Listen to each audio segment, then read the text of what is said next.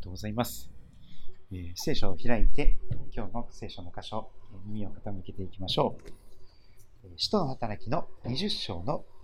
29節から38節の御言葉です。使徒の働き20章29節から38節聞くドラマ聖書で耳を傾けていきたいと思います。私は知っています。私が去った後、凶暴な狼があなた方の中に入り込んできて、容赦なく群れを荒らし回ります。また、あなた方自身の中からも、いろいろと曲がったことを語って、弟子たちを自分の方に引き込もうとする者たちが起こってくるでしょう。ですから、私が3年の間、夜も昼も、涙とともにあなた方一人一人を訓戒し続けてきたことを思い起こして、目を覚ましていなさい。今、私はあなた方を神とその恵みの御言葉に委ねます。御言葉は、あなた方を成長させ、聖なるものとされた全ての人々と共に、あなた方に御国を受け継がせることができるのです。私は人の金銀や衣服を貪ったことはありません。あなた方自身が知っている通り、私の両手は自分の必要のためにも、共にいる人たちのためにも働いてきました。このようにロークして弱い者を助けなければならないこと、また、主イエスご自身が、受けるよりも与える方が幸いである、と言われた御言葉を覚えているべきだということを、私はあらゆることを通して、あなた方に示してきたのです。こう言ってから、パウロは皆と共にひざまずいて祈った。皆は声を上げて泣き、パウロの首を抱いて何度も口づけした。もう二度と私の顔を見ることがないでしょう。と言った彼の言葉に特に心を痛めたのである。それから彼らはパウロを船まで見送ったはい。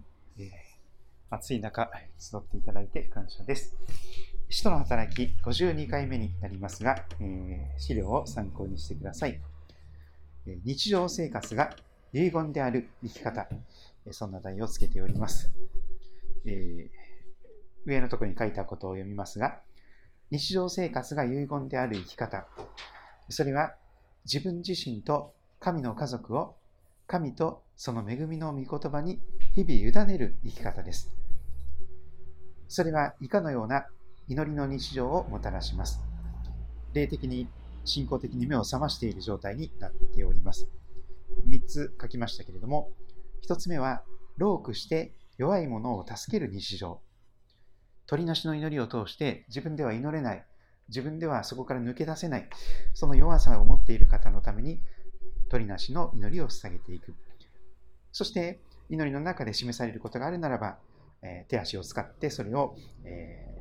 実行していくということになりますが、まずは鳥なしの祈りが限られるかと思います。2番目は、イエス様ご自身が言われた御言葉、受けるよりも与える方が幸いである、その御言葉を覚える日常です。これは黙想の祈りと言われます。よく修道院とかで黙想の家とかっていうのがありますけども、えー、聖書の言葉を繰り返し繰り返し思い巡らす。静まって、その言葉を心の中で繰り返し思い巡らす。受けるよりも与える方が幸いだとイエス様がおっしゃった。その御言葉を日々、えー、覚えていく日常であります。鳥なしの祈りに続いて黙想の祈りが続きます。そして3番目は、ひざまずいて祈る日常です。自らへりくだる祈りと言っているでしょうか。本当に天と地を作られた方、大統領や天皇よりもはるかに偉大な方、王の王、主の主である神様の前に、どんな形で私たちは出るべきでしょうか最も偉大な方の前に私たちは出るのです。会社の社長さんとか、えー、その株主総会の偉い人とかですね、そういう人ではなくて、本当に王の王、主の主である、宇宙の作り主、天地の作り主、その万物の、え所有者である方の前に、えどのように祈ることがふさわしいでしょうか。自らへり下り、ひざまずいて祈る、その日常生活が、えー、遺言となっていくように覚えております。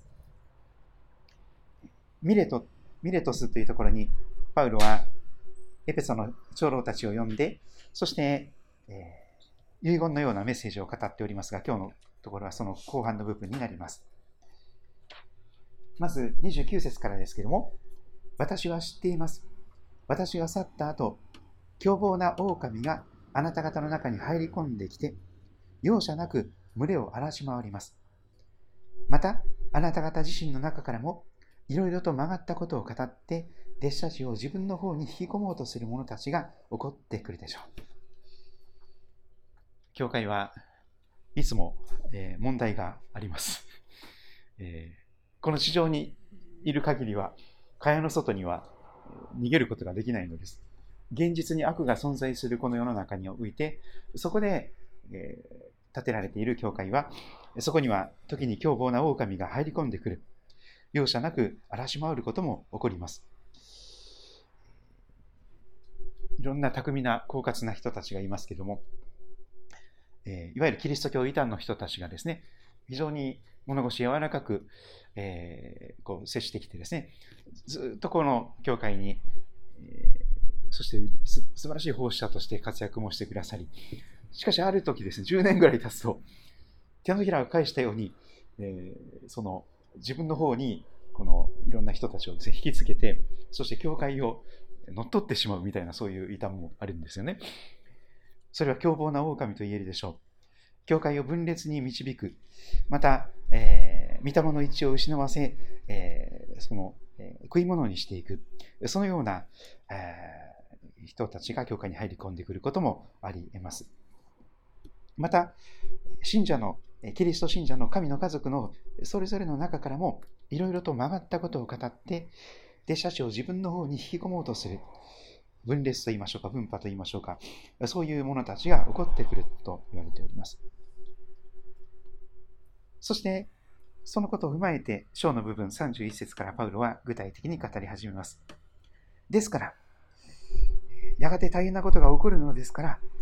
私が3年の間、昼も夜も涙とともにあなた方一人一人を訓戒し続けてきたことを思い起こして目を覚ましていなさい。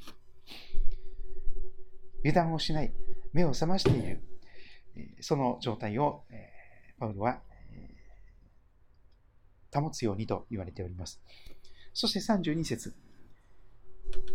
今私はあなた方を神様とその恵みの御言葉に委ねますとパウロは語り始めます。神様とその恵みの御言葉に委ねる。そこを去っていって、二度と再びこの地上においては顔と顔を合わせることができない、その兄弟姉妹、愛する神の家族に対して、何が一番最後にできることか。本当にお優しい神様とその恵みの御言葉、聖書の御言葉に一人一人をお委ねしていく。握りしめている手を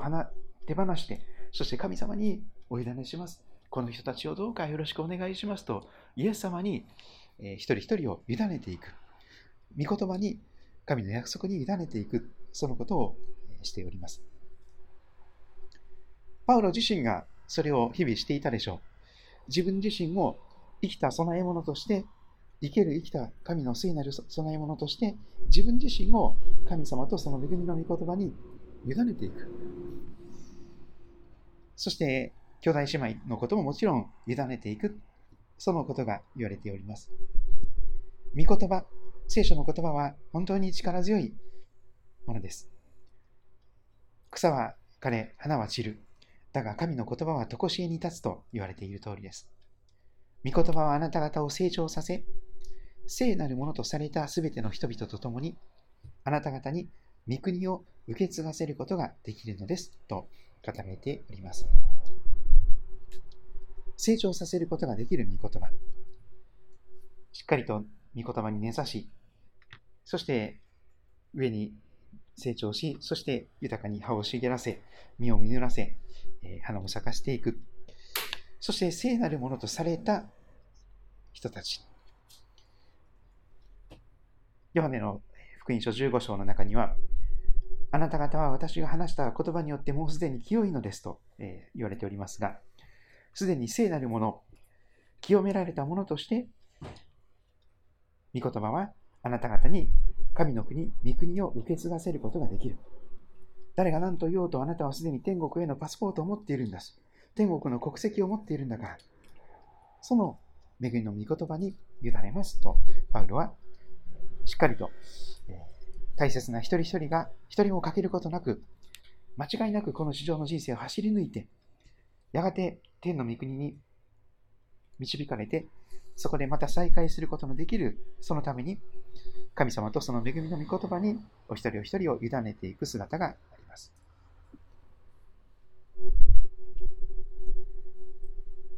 そして、天の部分ですけども、パウロは自分自身のことを振り返ってこんな風に紹介しております。私は人の金銀や衣服を貪ったことはありません。あなた方自身が知っている通り、私の両手は自分の必要のためにも、共にいる人たちのためにも働いてきました。そして35節この言葉が出てきます。このようにロークして、弱い者を助けなければならないこと。また、イエス様ご自身が、主イエスご自身が、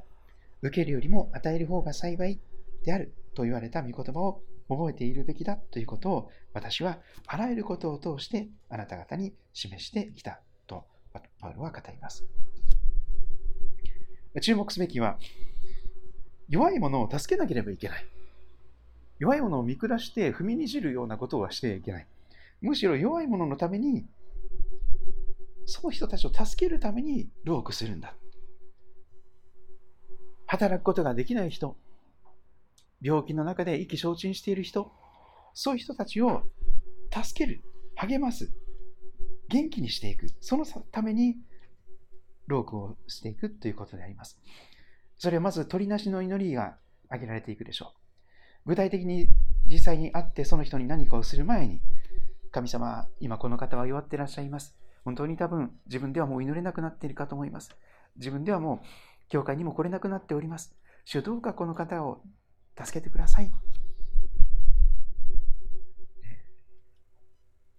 病院というところがそうなんですけども、本当に病院に必要に必要な人はですね、自分で病院に来れないんですよ。誰かが救急車呼んでくれて、緊急搬送されればですね、病院に行くことができますが、本当に病院を必要としている人は、自分の力では病院に行けないんです。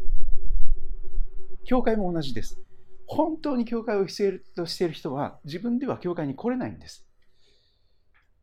誰かがその人のために祈って、そして誰かが担架に乗せるようにして、鳥なしの祈りでイエス様のもとにその方をお連れしなければ、自分の力ではもはや帰ってこれない。遠く離れた離岸流に流されてですね、はるか沖に流された人のように、もう、あまりにも教会から距離が空いてしまうとですね、戻れないんですよ。戻りません。誰かがその人のために一生懸命祈って、引っ張ってこないと、弱い者を助ける日常、取りなしの祈りがどうしても必要なことになります。強い者は弱い者を助けるためにその強さが与えられているのであります。それが聖書的な強さと弱さの関係でしょう。弱肉強食ではなく、弱い者のためにこそ強い者が、その強さが与えられている。そのことが言われているように思います。弱い者いじめをするために強さが与えられているわけではありません。自分を誇るためでもありません。弱い者を自分の力では自分を救うこともできない。本当に情けないほどに、歯がゆいほどに無力な人を助けるためにこそ強さが与えられております。そしてイエス様ご自身が言われた言葉。この言葉は福音書の中には出てきません。なぜか出てこないんです。しかし、もうイエス様の生まれてから十字架に向かわれていく姿そのもの、それが受けるよりも与える方が幸いだよという、もうそのまんまの人生を生きられた。惜しみなく人のために時間を割き、惜しみなく人のために命を使い、惜しみなく人のためにお金も与えたことでありましょう。えー、次から次へと有名な先生が天に帰られていますが、ニューヨークで牧会をされていたティムティモシー・ケラ先生という方もですね、えー、先日天に召されたという話があります。宝刀する神という素敵な本を書いてくださった先生ですけども、宝刀するそれは湯水のように財産を使うという意味です。湯水のように失われて自分で帰ってこれなくなった罪人のために湯水のようにお金や時間や命を惜しみなく捧げてくださる方。見つかるまで探して探したら担いで連れ戻してそして大喜びをしてくださる。そのイエス様の姿。失われた羊がいるならばそのたった一匹のためにも命を懸けて、どれほどでも時間を惜しまず、受けるよりも与える方が幸いであるという御言葉を実践していく。そのイエス様の生き方生きた生き方を覚えます。その御言葉を覚えているべきだ。イエス様自身のその生き方を覚えているべきだ。そのことをパウロはあらゆることを通して示してきたと語ります。パウロはこの人を見よと言ってイエス様を指し示し、そしてイエス様に倣うものとして、そのような歩みを心がけていたということであります。黙想の祈りからそのことは始まっていくでしょう。受けるよりも与える方が幸いである。その御言葉を巡らしていく。それはイエス様自身のご生涯、この市場のご生涯、そしてイエス様ご自身が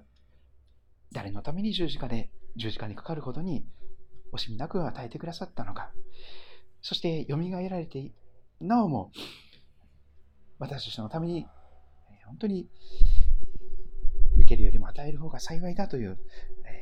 歩みをされているそのイエス様を思い巡らすということになります。そこから私たちは誰かのために具体的に何かをえ与えていくことのできるえ良きものが与えられてまいります。そして、結論の部分です。36節こう言ってから、パウロは皆と共にひざまずいて祈ったとあります。もちろん、祈るときは必ずいつもひざまずかなきゃいけないということではないと思いますよ。でも、たとえひざまずかなかったとしても、本当に主の前に自らへりくらって、本当に主の前に身を低くして私は釣り配にしか過ぎませんが、私は本当に取りに足りないものでございますが、役に立たないしもべですが、そのように、そしてひざまずくということは本当に真剣に主に寄りすがるということでしょう。心を尽くして主に寄りすがるその行動というか、そのアクションですね、具体的な。それやっぱりひざまずいて、日本的になれば土下座して、頭を、額を床にすりつけるようにして祈る。それが、パウロがここでひざまずいて祈ったこの最後の祈りではなかったかなと思いますし、それは日常生活の中で、おそらく人に見せるために人前ではあまりしなかったかもしれませんけれども、でも毎日朝起きた時に、ことあるごとに、あのイスラム教の方でさえですね、ムスリムの方でさえ1日に3回とかですね、あのこのマットを敷いてですね、メッカの方に向かって本当にあのひざまずいてというかもうひれ伏して祈るわけですよね。あるいは仏教でもですね、チベット仏教とかですと五体統治ということを知ってますか？五体統治、本当に芋虫のようにして巡礼をしていくんですよね。立っていくんですよ。クリスチャンが、もっと素晴らしい方を知っているクリスチャンが、ひざまずくことがないならば、それは明らかに高慢な人でありましょう。神の前に自分が一体何者かを知らない人、思い上がっている人だと思います。本当にひざまずいて祈る。それがまさに必要なことであります。日常生活の中でひざまずいていなければ、それは一番大切なイエス様を主とする、神を神とするというところに至っていない。自分が主人になっていて、神様あれしてくれ、これしてくれ、もっと楽にお金儲けをさせてくれ、もっと楽にしたくないことはしたくない、やりたいことだけやります、みたいな、主導権を自分が持ったままの、自分が主人で、自分が神様で、イエス様をしもべのようにこき使っている、そういう状態になるかと思います。しもべと主人の立場が逆転してはいけません。しもべはいつもひざまずいて、そして主人の言うことをその指示を待つのであります。パウルはイエス・キリストのしもべ、イエス・キリストの奴隷と自らをいつも心心に覚えていました。イエス様の尊い血潮によって買い取られた。あなたは私のもの。ご自分のものとするためにこそイエス様は私たちのために多大な犠牲を払ってくださった。命を懸けてくださった。その方の前に十字架で命を捧げてくださるほどに、しかも私たちがまだ罪人であった時に、そんな神の敵のために十字架で命でさえも惜しまずに与えてくださった方。愛する一人子でさえも惜しまずにお与えくださった天のお父様。その偉大な方の前にひざまずいて祈った。このことは日常生活の中で必要なことであります。あのこれだけは覚えておきたい聖書の言葉100の中にも、リバイバルの原点となる言葉がありますよね。自らへり下り、自らへり下る祈りがどうしても必要です。それなくしてリバイバルは起こるはずがないと思います。あの、アブラハムの取りなしの祈りの姿もありますけども、アブラハムも本当に自らへり下っています私は散り入りすぎませんがと言って、本当にひれ伏して、ひざひざまずくというか、ひれ伏して祈ってますよね。天と地を作られた裁き主、王の、主の主の前で、本当にひざまずいて祈る。それが日常生活になる必要があります。皆は声を上げて泣き、パウロの首を抱いて何度も口づけしたと続きます。特に心痛めた言葉は、パウロがもう二度と私の顔を見ることがないでしょうと言ったその言葉です。この事情においては、もう二度と私の顔を見ることがない。神様はそれをお許しならないということが示されていた姿があります。それからパウロは、船船でしていくわけですが、彼らはパウロを船まで見送っていく姿があります。もう一度まとめますけれども、日常生活が遺言である生き方。それは自分自身と神の家族を、お一人お一人を神とその恵みの御言葉に日々委ねる生き方になっております。そして以下のような祈りの日常をもたらしています。もたらします。目を覚ましている状態です。老苦して弱い者を助ける日常、取りなしの祈り。イエス様ご自身が言われた御言葉、受けるよりも与える方が幸いである。その御言葉を覚える。イエス様自身のご生涯を覚える日常。黙想の祈り。そしてひざまずいて祈る日常。自らへりくだる祈りであります。そのような日常を生きているならば、まさにそれがまさに最も素敵な遺言になるのかなと思います。エンディングノートとかですね、そういうふうに、なんかやたらこう、英語を使うんですよね。なんか何でもかんでも英語にしてしまうんですけど、エンディングノートって何ですかっていう、あの遺言なんですよね。いつ死んでもいいように、あ自分はこんな人生を生きてきましたと。で、そして次の世代の次の自分の愛する息子や娘たちに何をバトンとして渡すのか。お母ちゃんはお父ちゃんはこれを一番大切なこととして生きてきました。ぜひこんな風にあなたもイエス様を信じて、そして祈りの日常、日常生活が有言であるような、そんな確かな生き方をしてほしい。え、あのいつ何が起こるか分かりません。またしても台風が 発生しまして、来週またですね、前線と相まったらまた線状降水帯ができるかもしれません。先日の雨で土浦恵み協会は全部水没してしまいまして、かなり被害を受けたりしておりますし、え、ところによっては本当にもう1メートル半以上の水が来たりとかですね、えー、本当にこう、お店であるならばもうしばらく営業もできないとか、病院であるならばしばらく診察もできないとかっていう状態が至るところで起こっていますし、それは世界的に、えいろんなところで起こっております。いつお迎えが来ても、いつ再臨が来ても、どっちが先に来ても大丈夫なように、今日お召されたしても、えー、国のない歩みをお互いに歩むことができたらと思います。皆さんはどんなことを思われたでしょうか？また分かち合ってくださると感謝です。